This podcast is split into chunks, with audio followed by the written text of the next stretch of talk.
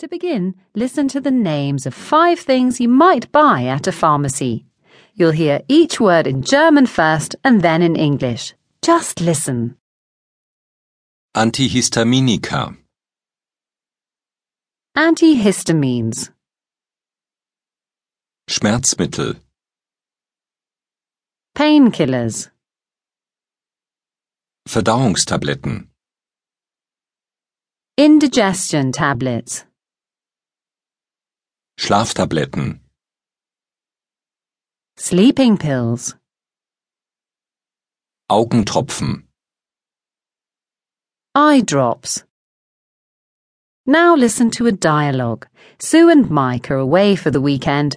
Mike is looking for something. What are you looking for? My antihistamines. You know, my. my. My allergy tablets. You've packed everything here. It's like a chemist shop. There are painkillers, two types aspirin and paracetamol. There are indigestion tablets, peppermint flavour, though we never need indigestion tablets, even after a big meal. We have sun cream, some old sleeping pills. How old are these? Eye drops, everything except my. except my antihistamines.